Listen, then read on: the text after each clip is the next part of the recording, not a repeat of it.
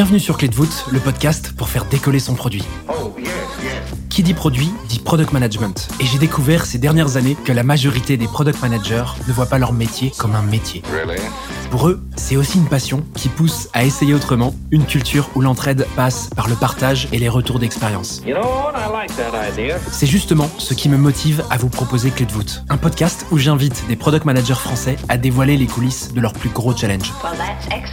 Dans les moindres détails, ces hommes et ces femmes transmettent leur apprentissage et techniques pour inspirer votre quotidien. Ce podcast est rendu possible par Stellar, un accompagnement que j'ai lancé pour aider les products qui veulent propulser leur carrière. Que tu réfléchisses à ta prochaine aventure ou que tu veuilles décupler ta progression, notre équipe et nos mentors sont à tes côtés et t'accompagnent à travers des programmes sur mesure. Viens les découvrir sur wearestellar.io. Je m'appelle Timothée Frein et je suis ravi de vous accueillir dans ce nouvel épisode de Clé de voûte. Aujourd'hui, j'ai le plaisir d'accueillir Nicolas Saison sur Clé de voûte. Nicolas démarre sa carrière en tant que développeur puis project manager chez AXA et Limonetic sur des problématiques de e-commerce et de paiement pendant une dizaine d'années. Il devient ensuite VP Product de la startup Payboost avant de cofonder Swan, issu du startup studio eFounders en 2019. Aujourd'hui, au règne du produit de Swan, il vient sur Clé nous parler d'un challenge produit costaud, celui de créer un produit de zéro dans un environnement opérationnel très réglementé. Je te laisse quelques secondes pour te préparer et je te souhaite une bonne écoute. Salut Nicolas, comment tu vas? Salut Timothée, ça va très bien. Et toi? Ça va super, je suis ravi de t'accueillir sur le podcast. C'est la première fois que je, fais, je partage quelque chose depuis le début de lancement de Swan. Bah écoute, euh, ravi que tu le fasses sur le podcast en tout cas. Nicolas, tu es le cofondateur de Swan. Euh, tu vas justement nous parler de Swan aujourd'hui, évidemment, qui est un gros gros projet euh, sur lequel tu tu bosses comme un fou avec avec toute ton équipe depuis bah, plusieurs plusieurs mois, voire ça se compte en années maintenant. ce serait top justement que tu nous fasses direct rentrer dans le vif de ce qu'est Swan et que tu nous expliques un petit peu ce que c'est. Yes, donc Swan, nous on est une plateforme banking as a service. En gros, on est une banque en marque blanche. On va pouvoir t'aider à embed des financial euh, services dans ton produit. Nous, on a décidé de le faire d'une manière très très simple. Tu viens euh, sur notre dashboard qui est accessible publiquement sur, sur Internet. Tu euh, uploads ton logo et ta couleur et c'est parti. Tu peux distribuer des comptes, des cartes et des IBAN à tes propres clients. C'est excellent parce que du coup, on se dit, mais alors, quelle boîte va avoir besoin de devenir ce que tu dis, devenir une banque? Est-ce que tu as un exemple concret à nous donner pour qu'on comprenne bien le cas d'usage? En fait, banking service, c'est quelque chose qui est assez, euh, qui est pas récent, hein, c'est assez vieux. Conto, Lydia, Swile, tout le monde a commencé avec une plateforme banking service. Euh, ça, c'est la première génération, on va dire. Et nous, on va euh, justement tellement avoir simplifié euh, l'entrée en relation, le démarrage du projet, qu'on va ouvrir en fait le champ des possibles et permettre à des boîtes différentes de d'offrir des services financiers. Par exemple, on travaille avec Penny Lane, Agicap, euh, iPadzat. Ces solutions ont besoin de Swan pour pouvoir euh, faciliter le paiement de factures, par exemple. C'est déjà l'outil du CFO et le CFO ou alors de ses équipes euh, de d'admin. et euh, donc ils vont utiliser Swan pour simplifier l'expérience utilisateur du paiement du fournisseur. Comment ils faisaient avant quand ils n'avaient pas Swan pour pouvoir bah, mettre en place ces fonctionnalités? Avant Swan, ces CFO allaient directement sur sur le site de leur banque et donc, ils étaient obligés d'aller dans leur software de gestion d'expense et ensuite d'aller dans euh, le site de leur, leur banque euh, traditionnelle. Et pour les gens qui comprennent pas bien cet écosystème, quand tu dis que par exemple Penny Lane fait grâce à vous du paiement de factures, il s'agit de factures entre qui et qui? Eh ben, c'est les, les factures des providers, donc des, des sous-traitants euh, de leurs propres clients. Donc c'est-à-dire euh, par exemple une boulangerie qui veut euh, aller euh, dépenser pour acheter de, de la farine, bah, il faut bien qu'elle paye une facture de la personne qui lui vend de la farine. Donc elle vient chez Penny Lane pour gérer sa compta. Penny Lane lui offre une possibilité de payer sa facture directement depuis le software de gestion de sa comptabilité. Et, et, en quoi elle a intérêt à le faire via Penny Lane plutôt que par sa banque traditionnelle comme elle le faisait historiquement? Historiquement, elle était obligée de, de préparer les les paiements et ensuite euh, extraire un fichier XML qu'elle allait intégrer dans son logiciel, dans lequel elle devait sortir une petite calculette où elle devait faire euh, un, mot de passe très sécurisé et euh, signer sa, sa requête. Aujourd'hui, on peut tout faire avec le logo Pennyline directement depuis le logiciel, sans avoir besoin de sortir du flow. C'est vraiment tout intégré. Là, je crois qu'on a bien compris grâce à tes exemples. En fait, ce que vous faites avec Swan, c'est que vous venez fluidifier de manière extrêmement importante tout le parcours euh, de paiement pour euh, quelqu'un qui va utiliser une solution comme Lane ou en tout cas d'autres noms qui sont aujourd'hui ou qui seront demain vos clients, c'est ça? Exactement. Donc là, j'ai parlé d'un flow de paiement SEPA, mais on fait aussi des cartes Mastercard. Et donc, tout le monde connaît les grands noms du, du paiement comme Spendex, par exemple, de paiement d'expense. Mais il y a beaucoup de logiciels aujourd'hui qui veulent devenir euh, un peu Spendesk puisqu'ils ont déjà, ils sont déjà le logiciel utilisé par les équipes euh, de finance et, donc ils veulent rajouter cette petite brique de la carte d'expense. Hyper clair. Bon, je pense qu'on a on a fait exprès de prendre le temps d'expliquer tout ça parce que c'est une solution Swan qui est assez technique. Alors pour les gens qui ont une bonne culture euh, financière ou une culture de l'écosystème fintech, clairement ça va leur parler direct. Désolé si on était un peu long, mais euh, je crois que c'était vraiment utile de préciser euh, tous ces détails pour pour la suite de ce que tu vas nous nous raconter. Donc en fait, Swan, ça prend la forme d'une API qui va venir se connecter à tes clients directement. L'enjeu et tu vas nous raconter, c'est justement de construire cette API ça demande énormément de, de patience et de, de, spécificité la manière de, de, construire un produit comme ça. Tu venais aujourd'hui nous parler d'un challenge produit euh, lié à Swan justement. Est-ce que tu peux nous faire rentrer direct dans le vif du sujet et en nous expliquant euh, ce que c'est? Le grand challenge que Swan avait à, à surmonter, c'était de préparer opérationnellement le lancement de notre produit, alors même qu'il était très réglementé. Voilà. En gros, qu'est-ce qu'on a fait pendant qu'on attendait le go de la Banque de France, qui est notre régulateur en tant que euh, émetteur de monnaie électronique Qu'est-ce qui fait qu'un produit comme Swan, il est réglementé par rapport à un autre produit euh, logiciel?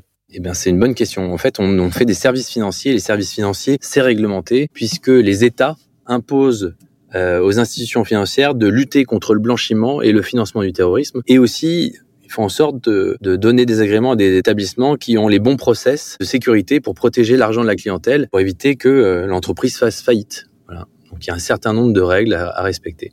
Donc pour, pour monter un, un, produit comme Swan, il faut répondre à des lois euh, pour lesquelles j'imagine qu'il y a un dossier à monter. Enfin, c'est assez complexe. Et c'est ça qui fait qu'aujourd'hui, ça apporte de la complexité dans euh, le lancement de Swan, c'est ça? Exactement ça. Peut-être euh, on peut expliquer que Swan, depuis le démarrage avec mon cofondateur Nicolas Benadi et eFounders, on avait des très grandes ambitions dès le début. Et comme on était dans un projet Gobi Gorgo Home, on a tout de suite décidé de faire un agrément. Il est possible de faire autrement et d'aller louer son agrément à d'autres sociétés, mais c'est pas ce qu'on a choisi de faire puisqu'on veut devenir un leader européen. Et pour devenir un leader européen, on savait que day one, fallait qu'on ait notre propre agrément pour pouvoir être maître du jeu dans nos procédures et dans notre produit. Donc c'est pour ça que euh, on a commencé la boîte de manière un peu atypique par rapport aux autres entreprises, aux autres startups du studio eFounders. Euh, on devait attendre 18 mois avant notre euh, official launch puisque on devait attendre euh, un go de la Banque de France. Voilà. Eh ben, hyper intéressant. Aujourd'hui, tu vas nous parler justement de comment tu lances ce produit très réglementé. Qu'est-ce que tu fais euh, dès que tu commences avec ton cofondateur et ton équipe à t'attaquer à ce gros chantier qui est de, de lancer bah, cette boîte qui s'appelle Swan? Écoute, la première étape, en janvier 2019, avec Nicolas Benadi, mon autre cofondateur, et eFounders, on s'est dit qu'il fallait qu'on définisse très clairement la mission et la secret sauce de Swan. C'est vrai que le, le, monde du banking as a service euh, est très crowded. Il y a beaucoup d'acteurs euh, en Europe et dans le monde. Et il fallait que, si on voulait devenir le leader européen, définir euh, qu'est-ce qui allait être notre différenciation. On est quand même arrivé avec une petite idée avec Nico. C'était de euh, simplifier la vie des consommateurs de ces plateformes, c'est-à-dire en évitant qu'ils soient eux-mêmes régulés. Il faut savoir que nos autres concurrents euh, en Europe doivent préparer un dossier d'agent de service de paiement pour chacun de leurs clients qu'ils doivent présenter auprès du régulateur. Et donc c'est ça qu'on a voulu euh, limiter euh, et carrément supprimer, c'est ce qu'on a fait. Euh, et ça nous a permis bah, du coup d'ouvrir le champ des possibles et de démarrer l'entreprise. Quand tu dis consommateur, c'est vos clients, c'est ça? Tu évites à vos clients de passer euh, par ces étapes pour, euh, pour obtenir euh, l'agrément, c'est ça? Écoute, chez Swan, c'est simple, on a deux types de clients. On a les clients partenaires, c'est ceux qui consomment notre service, euh, nos API, et qui veulent distribuer des, des services financiers. Et puis, on a les clients finaux, ce sont les clients de nos clients. D'une certaine manière, c'est du B2B to X, et le X, ça peut être soit un business, soit un individuel. Donc en fait, pour synthétiser ce que tu dis, toi, ton job avec Swan, ça va être de faire tout ce travail vraiment galère euh, pour permettre à tes clients d'avoir accès à ce service de banking euh, as a service du coup euh, de manière hyper simple sans avoir à passer par toutes ces étapes un peu douloureuses qui sont très juridiques et, et, et liées à la loi quoi. Exactement. Et ça, ça a été très très très compliqué puisque quand on est arrivé avec cette petite idée, on en a parlé avec notre avocat parce que quand on fait ce genre de dossier, on a un avocat qui nous accompagne puisque c'est très juridique et on a dû convaincre notre avocat que c'était possible parce que quand on est arrivé, il nous a dit bah non, c'est c'est pas envisageable. Et euh, en, en, en lui présentant notre euh, nos, nos, idées et la manière dont on avait interprété la loi, on a réussi à le convaincre. Et une fois qu'il était convaincu, on est allé convaincre la Banque de France ça, encore une fois, on est arrivé devant la Banque de France qui nous a dit, bah non, c'est pas possible. Et puis finalement, avec des, à force de bons arguments, euh, on a réussi à les convaincre et c'est, on a réussi à obtenir donc cet agrément sans avoir besoin de, demander à nos clients d'être euh, eux-mêmes euh, régulés. rentrons dans le vif de ça parce que ça paraît super simple quand tu le résumes. Ça prend quand même du temps. C'est quoi euh, définir la secret sauce de Swan et, et c'est quoi les arguments que tu mets en place avec Nicolas et eFounders pour bah, convaincre à la fois ton avocat et la Banque de France in fine?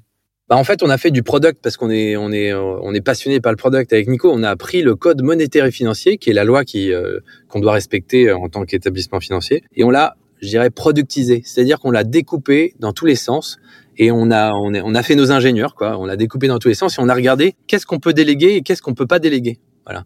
Et donc, in fine, euh, on, a défini euh, ce que le, les clients pouvaient euh, euh, faire par eux-mêmes, par exemple distribuer le, présenter l'offre, distribuer le, service financier, ça c'est ok. En revanche, recueillir le consentement ou l'authentification forte sur une opération sensible, par exemple commander une carte, faire un virement, afficher les numéros de la carte, tout ça, ça se passe sur nos serveurs, dans nos services, mais tout ça marque blanchée, c'est-à-dire avec ton logo et ta couleur. Euh, Peut-être je peux prendre un exemple, c'est comme dans les pages de paiement euh, sur des sites de e-commerce.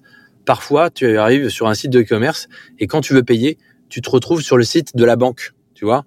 Euh, c'est une page déportée sur laquelle le client peut saisir ses numéros de, de carte. Bah, nous, c'est à peu près pareil. C'est le même concept. C'est-à-dire que tu es tout le temps sur le site de Penny Lane, par exemple, et à un moment donné, ça devient, ça devient sensible et donc là, on va le faire chez nous. On va le faire chez nous, ça veut dire que c'est notre système d'authentification et notre système de consentement. Voilà. Et puis il y a un autre, une autre partie qui est importante, c'est la lutte contre le blanchiment et le financement du terrorisme. Euh, ça, c'est quelque chose qu'on ne délègue pas, c'est-à-dire qu'on fait tout nous-mêmes. C'est-à-dire que quand tu ouvres un compte, tu dois prouver qui tu es pour euh, qu'on puisse vérifier que tu n'es pas quelqu'un recherché par les autorités ou euh, que tu n'es pas une personne politiquement exposée, etc. Toutes ces choses-là, ce sont des process qui sont faits chez Swan et qu'on ne délègue pas à nos clients.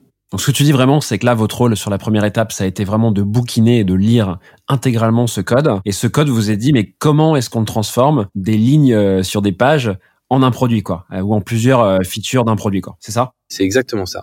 Cette transformation, en tout cas, toute cette imagination du texte vers le produit, c'est avec ça que vous venez devant, devant votre avocat pour le convaincre? Exactement, exactement. Et donc euh, on le convainc, euh, on lui explique euh, bien par A plus B comment on va se, se, fabriquer notre, comment va être fabriqué notre notre produit. Et c'est comme ça qu'on le on le convainc et qu'ensuite on arrive à convaincre la Banque de France. Ça c'est vraiment l'étape 1 de, je dirais, Swan. Combien de temps il se passe entre le moment où ton avocat accepte de vous aider et de vous épauler et le moment où la Banque de France accepte, en fait, valide votre votre agrément? Écoute, c'est un process euh, déjà euh, qui est euh, géré par les cofondeurs.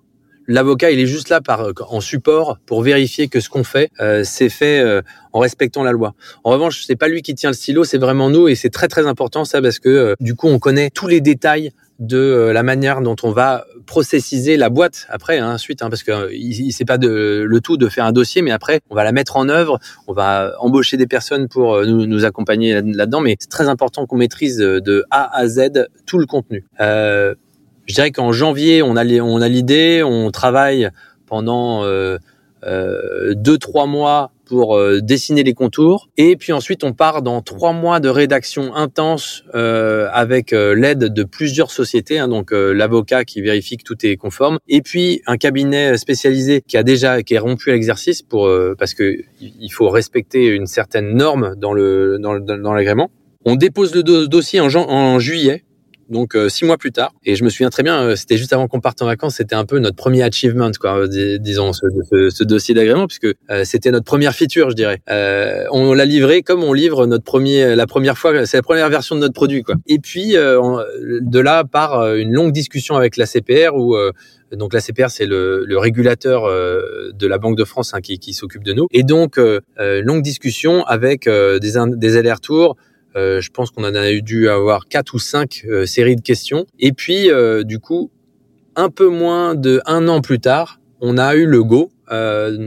donc en mai de l'année d'après, on a eu le go de la Banque de France sous conditions suspensives d'avoir euh, fait une levée de fonds qui était euh, significative pour pouvoir couvrir les besoins de fonds euh, nécessaires pour devenir un établissement financier. Et donc c'est là qu'on a fait une levée de fonds avec Créandoum, BPI, qui sont venus et nous ont apporté 5 millions d'euros et ça a permis de couvrir ce qu'on appelle les capital requirements durant le juin juin de cette année-là. Voilà. Donc là, ce que tu dis, c'est marrant parce que pour euh, les, PM euh, et entrepreneurs qui nous écoutent, ça paraît vraiment pas être la méthode classique pour monter une boîte où on demande de lancer au plus vite, d'aller sur un go-to-market, de tester le pricing, de tester l'offre, etc. Là, tu es vraiment sur quelque chose de euh, d'extrêmement important en termes de boulot et en, gros la, la, la, quantité la quantité de choses qu'il y a à faire avant de pouvoir même confronter ton produit marché est hyper importante. Et donc Là, ce que tu me dis aussi, c'est que vous avez commencé pouvoir à bosser un peu sur le produit. Est-ce que vous avez attendu euh, cet agrément pour commencer à réfléchir au produit, à le maqueter, etc. Ou est-ce que vous avez quand même à côté fait euh, bah, le travail classique euh, du, du, product, c'est-à-dire de, de, concevoir le produit même si vous n'aviez pas l'agrément? Tout à fait. Donc dès le début, on a lancé une discovery. Euh, auprès de nos auprès de prospects. On pouvait pas euh, se lancer dans 18 mois de tunnel sans parler avec des clients. Et euh, pour ça, on peut dire que eFounders nous a beaucoup aidé parce que eFounders c'est quand même un studio qui est assez connu, qui a des propres startups dans son studio qui avaient potentiellement des besoins, qui avait dans son carnet d'adresses, Thibaut Elzière, qui est investi dans beaucoup d'entreprises, a, un carnet d'adresses assez assez long comme le bras et donc du coup il nous a mis donné accès à, à beaucoup de super boîtes et on a mis en place une espèce d'hygiène de discovery day one euh, alors qu'on pouvait pas launcher notre product de deux calls par semaine pour discuter avec des prospects. Donc euh, cette discovery au démarrage c'était euh, on pitchait Swan pour pour voir comment les gens réagissaient. Le but c'était de savoir un peu euh, de récolter du feedback euh, sur et si on faisait une plateforme banking de service ultra simple est-ce que euh, vous seriez euh, des clients potentiels? Alors, il y en a certains qui nous ont dit bah non, et puis d'autres qui nous ont dit ah ouais, justement, on a tenté euh, avec les concurrents, mais c'était tellement compliqué qu'on a abandonné, ça devenait un sujet trop stratégique. Et c'était trop compliqué, on n'osait pas y aller pour pour tester. Alors là, tu touches un point qui est, qui est, hyper important et que je pense va intéresser, qui va intéresser pas mal de, de PM parce que justement, il y a toujours ce sujet de comment est-ce qu'on valide une idée? Quand un prospect te dit ouais, je suis intéressé, il a toujours pas mis la main au chèque. Hein. Euh, puis j'imagine que c'est pas un produit euh, euh, qui, coûte rien, Swan. Comment toi tu te dis avec ton équipe, écoute, ouais, là je pense qu'on tient un truc. je suis pas certain de ce qu'il dit parce que c'est que de l'oral. Hein. Il y a pas de, il y a pas encore la main au chéquier. comment tu fais pour pour valider ça, toi? Écoute, je rebondis sur ta phrase. plusieurs choses. Déjà, il n'y a pas vraiment d'équipe à ce moment-là parce que il y a Nicolas Benadi et moi, les deux cofondateurs, et puis on a euh, le troisième cofondateur qui vient d'arriver, euh, Mathieu Breton. Euh, donc il n'y a pas vraiment d'équipe. C'est nous qui allons faire ces calls régulièrement pour parler avec des avec des clients. Tu vois, on est on est vraiment en train de, de pitcher au fur et à mesure. Et puis euh, la grande question que qu'on pose à chaque fois aux clients, c'est et si on faisait notre produit comme ça, qu'est-ce que comment tu réagirais? Alors au démarrage, je te dis, on, on, on était avec simplement trois slides. Et puis au fur et à mesure, on arrivé avec plus en plus de choses. Euh, on est arrivé avec euh, de la doc. On est arrivé avec des écrans, des premiers écrans pour qu'ils se rendent compte, même si on vend avant tout des API. Et puis euh, ça, ça a commencé à s'affiner. Et là, on a commencé à avoir des clients qui nous disaient, bah ouais, mais moi, je, veux ton truc. Euh, quand est-ce qu'on lance le projet? Et donc ça, ça a été le plus dur dans la phase de discovery, c'était euh, de savoir expliquer à un client très très chaud que bah il va pas il va, il va falloir attendre encore 10 à 12 mois, ou alors peut-être même l'orienter vers un de nos concurrents. Euh, c'est arrivé deux ou trois fois, on lui dit bah désolé, euh, on pourra pas te servir avant euh, avant longtemps, donc du coup on peut te conseiller d'autres banking services qui seraient à peu près équivalents à ce que ce qu'on veut faire. Ça c'était c'était une frustration quand même pour nous en tant que PM parce que quand on a réussi à séduire quelqu'un et qu'on n'arrive pas à aller au bout puisque on devait attendre cette fameuse période d'agrément, ça a été ça a été quelque chose. Mais ça, comme on est un outil euh, quand même un peu stratégique parce que tu as besoin d'investir du temps de dev, on n'est pas un dev tool, je veux dire. On est euh, euh, il faut investir de l'énergie pour s'intégrer. Quand tu fais un certain nombre de calls avec les clients potentiels et que tu sens qu'il y a euh, un appétit euh, de l'équipe technique ou de l'équipe product, euh, tu sens que si tu avais ton product, ça, ça, irait quoi. Tu vois, on est, c'est vraiment pas la même chose que quand tu vas, par exemple, je sais pas, proposer un, un, outil de productivité où il y a un gros taux de de, de churn ou en tout cas de, de, de personnes qui vont venir pour essayer quoi.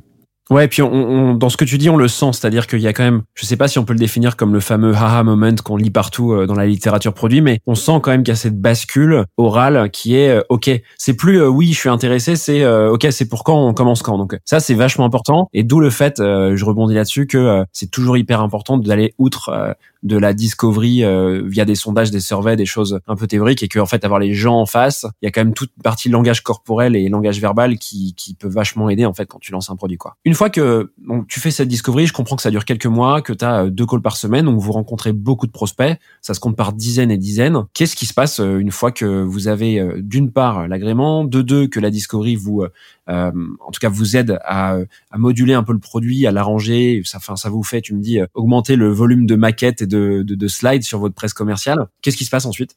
Écoute, à un moment donné, il faut passer à l'action. Donc, euh, pendant tout ce temps-là, on avait depuis, on, était en train de fabriquer une équipe technique. Donc, je vous ai dit tout à l'heure, on a recruté notre troisième cofondateur Mathieu Breton et lui sa mission numéro un c'était de recruter une super équipe technique et donc à un moment donné il a fallu passer à l'action qu'est-ce qu'on fait faire à l'équipe technique? Alors, pendant cette phase d'agrément et, fort de ces retours de discovery. Donc en gros, pour notre plateforme, je dirais qu'on a priorisé par les choses essentielles qui vont faire notre différence. Euh, la première chose qu'on a avait besoin, c'était d'avoir un système qui permettrait d'avoir des comptes euh, donc ça, c'était une base obligatoire, donc ce qu'on appelle dans le milieu le core banking system. Donc c'est ce qui permet de faire des paiements, de recevoir des paiements et de tenir les comptes des clients. Ça, on était obligé. Donc il y a une petite équipe qui a fait ça. Euh, et puis on devait aussi aller euh, euh montrer euh, des, des, des premiers prototypes à nos clients. Tout à l'heure, je vous ai dit, il fallait qu'on, euh,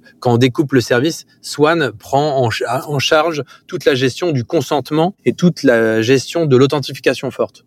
Donc c'est ce qu'on a commencé à faire. Day One, la première personne qui a mis une ligne de code, elle a commencé à gérer un système d'authentification de clients en marque blanche qui respectait les euh, obligations de bancaires, donc euh, de strong customer authentication, c'est très régulé. Hein, on est obligé d'avoir deux facteurs, mais pas n'importe lesquels, etc. Et c'est ça la première chose qu'on a fait. Et c'est ça qui nous a permis de montrer rapidement à notre produit en disant tout est par API sauf ça. Tu vois? Donc là, on avait des écrans, ça permettait aux gens un peu de rentrer dans le détail. Ça, c'était euh, pendant la discovery pour que vous montriez les écrans aussi à vos à vos prospects. Hein. Exactement. C'est pas une étape comme on l'a présenté sur le podcast. C'est vraiment tout ça est fait un peu en parallèle, mené de front en parallèle. Et la troisième chose qu'on a lancée, c'était d'avoir la meilleure développeur expérience.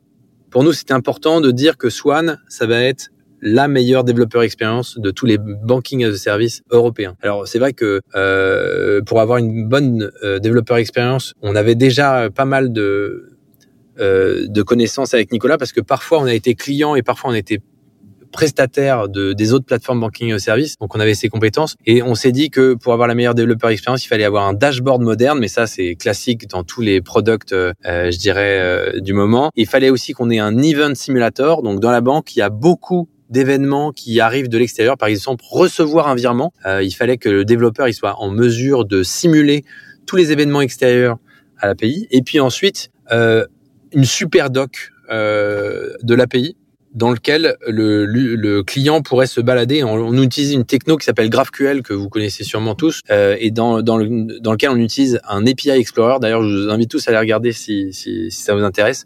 Explorer.swan.io. C'est un outil qui permet de naviguer dans notre graphe euh, de notre API et c'est très ergonomique. Ça permet de bien comprendre le modèle de données en deux minutes et euh, c'est très apprécié de, de notre communauté de développeurs. Cette documentation, elle sert à quoi concrètement?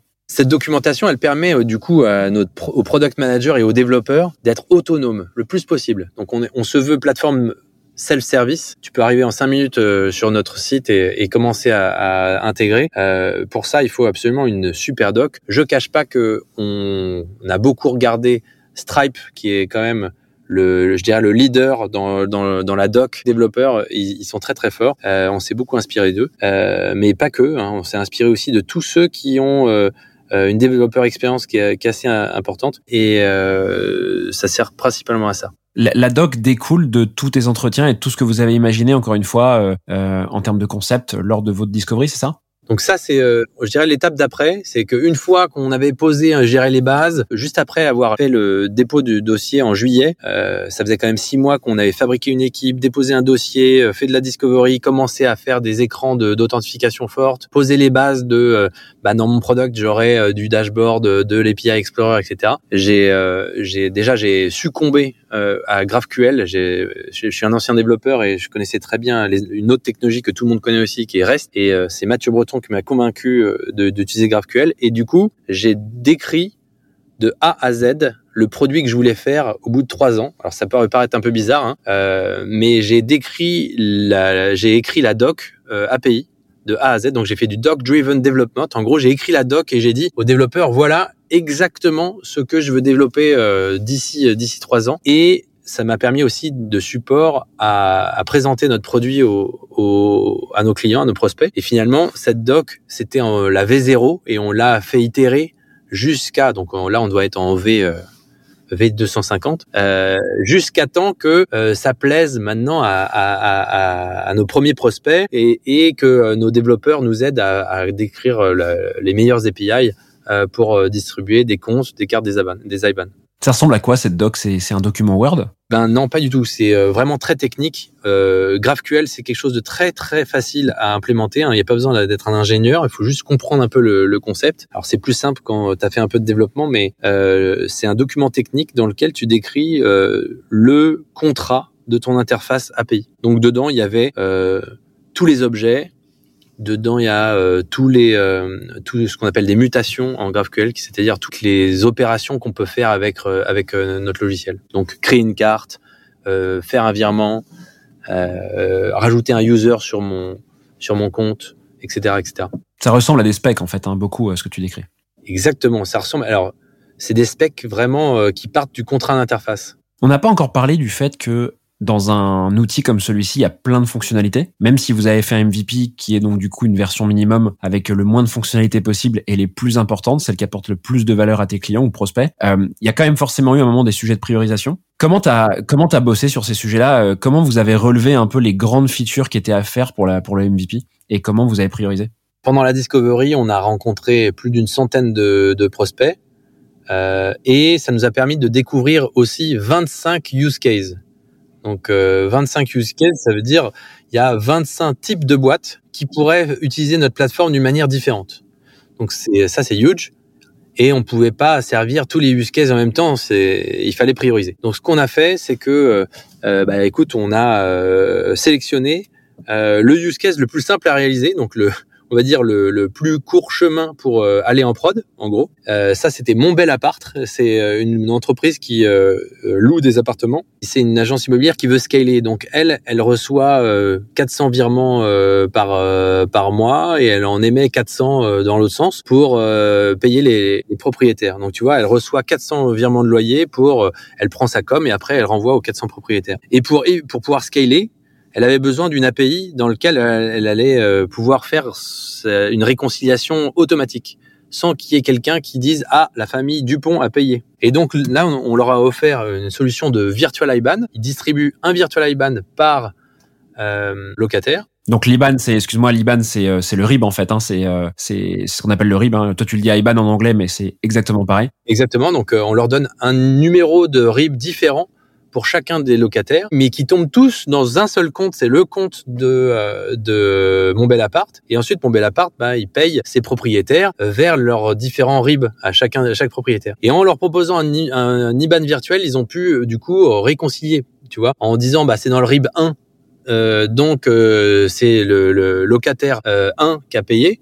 Euh, on sait que c'est pour le propriétaire 2 et tout ça c'était fait de manière automatique. Donc ça c'était le use case le plus simple pour nous parce qu'il suffisait de recevoir des virements et d'en émettre, ok, et de proposer des virtual IBAN.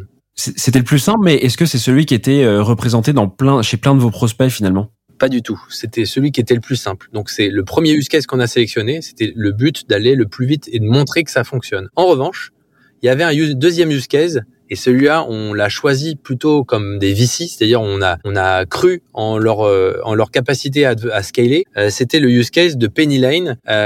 et c'est le fameux use case que j'ai expliqué tout à l'heure, qui est le paiement des factures, qui était assez similaire en termes de features, euh, que celui de Mon Bel Appart. Il y avait certaines features en plus parce que Mon Bel Appart, il y avait qu'un seul compte et pour payer, il fallait ouvrir un compte à chaque entrepreneur. là, c'était euh, une feature supplémentaire, mais on a pu sortir du coup Mon Bel Appart euh, en décembre et Penny Lane en janvier. Donc tu vois, on était vraiment assez proches les uns des autres. C'était vraiment la release d'après quoi.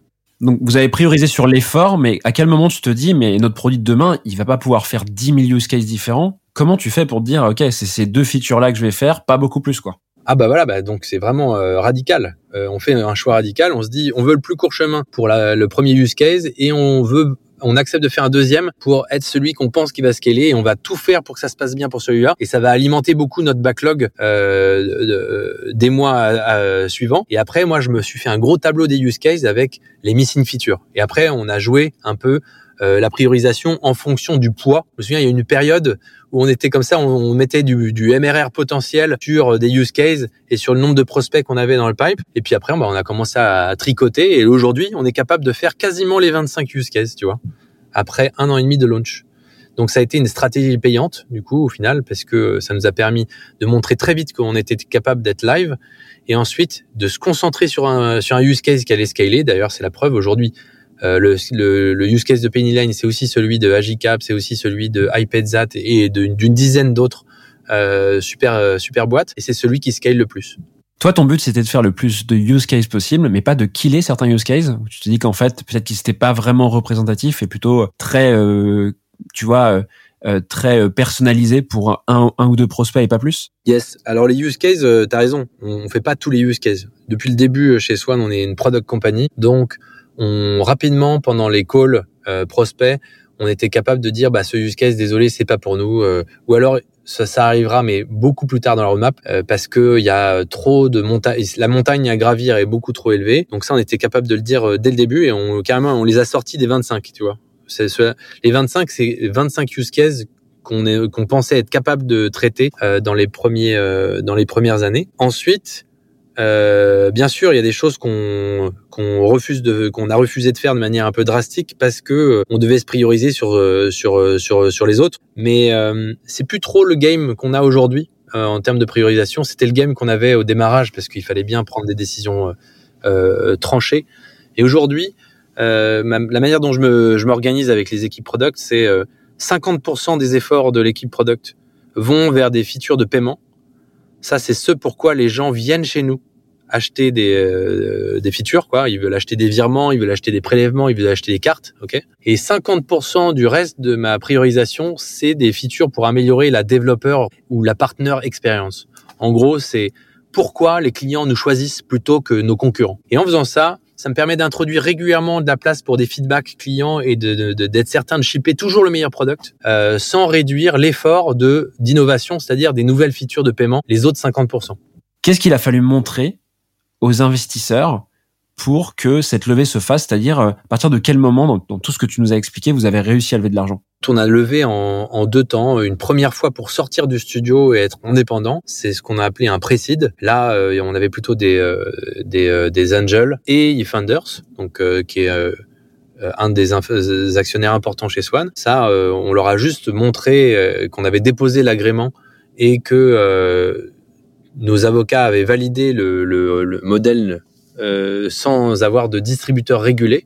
Donc ça, c'était quand même un, bel achievement. Et puis, la deuxième levée de fonds, qui était notre seed, le vrai seed, celui euh, avec euh, Créandoum, BPI euh, et eFounders qui avait remis pour 5 millions. Là, c'était sous condition suspensive de notre agrément. Donc ça veut dire que l'ACPR, la Banque de France, avait déterminé que si on levait, il nous donnait l'agrément c'est ça qu'on a fait pour euh, obtenir le, le, go. Alors pas seulement, hein, pendant le roadshow euh, auprès des investisseurs, on leur a montré nos avancées product et on leur a montré pourquoi on serait potentiellement le leader européen et pourquoi on aurait la meilleure expérience de, de développement. Et c'est ça qui a séduit Creandum. En tout cas, je me souviens très très bien du AA moment avec Creandum. C'est lorsqu'on est arrivé sur le, dashboard de Swan et qu'on a euh, commencé à, nous, à se balader sur le sur l'API et qu'on a créé un compte, euh, créé une première carte, fait ça avec une authentification forte euh, en marque blanche.